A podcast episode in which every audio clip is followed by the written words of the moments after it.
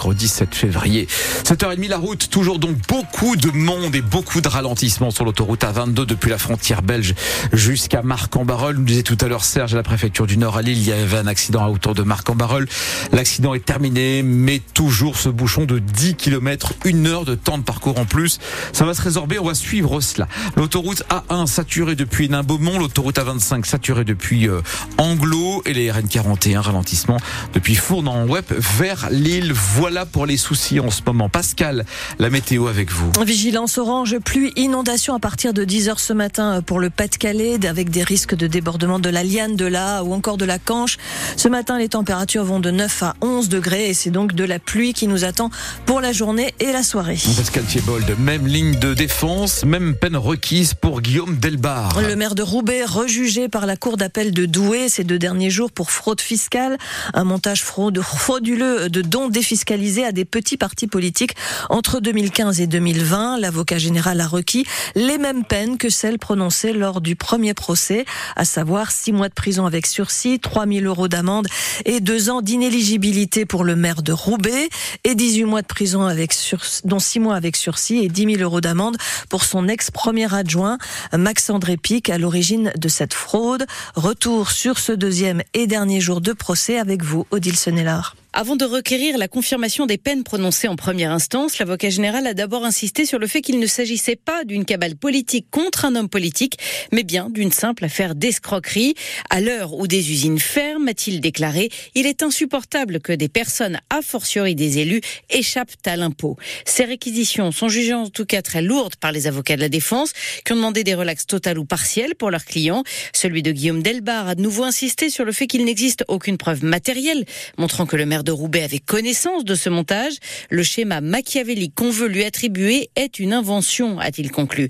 Quant à l'avocate de Max André Pic, l'instigateur du système qui avait été copé de la peine la plus lourde en première instance, son avocate a rappelé que son client reconnaît et assume les faits, mais, a-t-elle dit, c'est un honnête homme qui n'aurait pas conseillé ce système à ses proches s'il avait su qu'il était frauduleux. La cour d'appel de Douai rendra son arrêt le 13 mai. Le tribunal d'Arras a condamné pour sa part un jeune homme de 18 ans à une peine de 5 ans de suivi socio judiciaire assorti de deux ans de prison en cas de non-respect euh, de ces mesures. Il comparaissait pour apologie du terrorisme. Il avait été interpellé trois jours après l'attentat contre Dominique Bernard à Arras. Il, lui était reproché euh, d'avoir menacé de tuer des juifs, d'avoir justifié les attentats euh, contre Charlie Hebdo et Samuel Paty, déclaré également qu'il aspirait à faire le djihad. À la barre, il a reconnu ses propos évoquant des paroles sous le coup de la colère et assurant qu'il n'aurait pas le courage de passer à l'acte. À l'heure où le Pas-de-Calais passe, je vous le disais, une nouvelle fois en vigilance orange, plus inondation. Des sinistrés des précédentes crues intègrent le nouveau village de Mobilhome de Longness sur le site de l'ancienne caserne de pompiers. Pour l'instant, une quinzaine de mobilhomes sont installés. Neuf familles de Blandec, Arc et Longness commencent à s'y installer. Et puis, en raison de ces pluies annoncées dans les prochains jours, combinées aux grandes marées, la préfecture du Pas-de-Calais a placé sa cellule de crise en préalerte. La circulation des trains est interrompue jusqu'à ce soir dans les deux sens entre Lille et Aubourdin en raison d'un acte de vandalisme, indique ce matin la SNCF. Les gares d'Aubourdin, Los, Porte de Douai et CHR ne sont pas desservies. Des trains passent par un autre itinéraire, ce qui rallonge le délai euh, de temps de parcours de 20 à 30 minutes et pas de reprise attendue avant 20 heures ce soir. Il y a un autre souci sur les rails qui, lui, devrait être réglé vers 8h30 ce matin.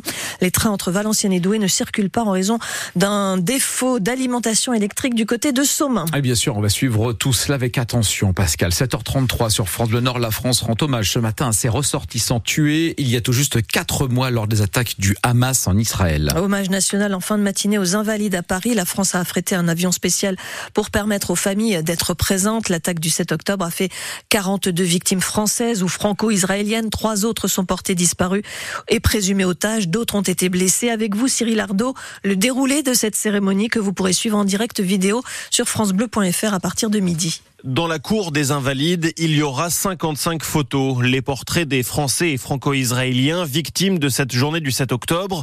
Leurs familles seront présentes aussi, acheminées pour beaucoup d'entre elles depuis Israël par un vol spécial affrété par Paris. L'hommage débutera par le Kaddish, la prière funéraire juive, suivi d'un discours d'Emmanuel Macron, d'une minute de silence et de la Marseillaise. Dans sa prise de parole, le chef de l'État promet de condamner l'antisémitisme, un cancer universel selon l'Élysée. La cérémonie de ce matin sera plus largement un hommage à des victimes du terrorisme. L'attaque n'a certes pas eu lieu sur notre sol, mais cela reste le plus lourd bilan côté français depuis l'attentat de Nice le 14 juillet 2016.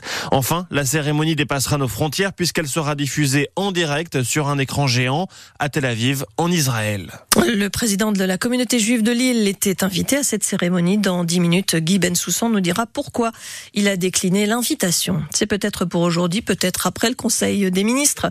Selon l'entourage d'Emmanuel Macron, l'annonce des noms de la quinzaine de ministres délégués et secrétaires d'État appelés à rejoindre les ministres du gouvernement Attal. Peut-être aussi le départ d'Amélie Oudéa Castera en charge de l'éducation et au cœur d'une série de polémiques. Les enseignants étaient moins nombreux que la semaine dernière à défiler dans les rues de Lille. Hier, 200 selon la police. Pour la défense des salaires, dénoncer également les réformes du gouvernement. Ils étaient quelques dizaines de manifestants à Calais. Les syndicats SNES, CGT et Sud appellent à la poursuite de la mobilisation. Un rassemblement est prévu à 18h devant l'Opéra de Lille. 7h35 sur France Bleu Nord et objectif les quarts de finale de la Coupe de France de football pour Lille et pour Valenciennes. Les deux équipes nordistes sont en déplacement ce soir pour décrocher leur billet pour les quarts de finale. C'est le LOSC qui ouvre le bal à 18h30 et qui affronte Lyon à 20h30. Valenciennes sera opposé à Saint-Priest, le club de National 3. Ces deux matchs seront à vivre sur France Bleu Nord. Rennes est le premier qualifié pour les quarts de finale après sa victoire sur Sochaux, 6 buts à 1. Les basketteurs de Lille et de Denain ont passé une très mauvaise soirée, lourdement battus en championnat de Pro B.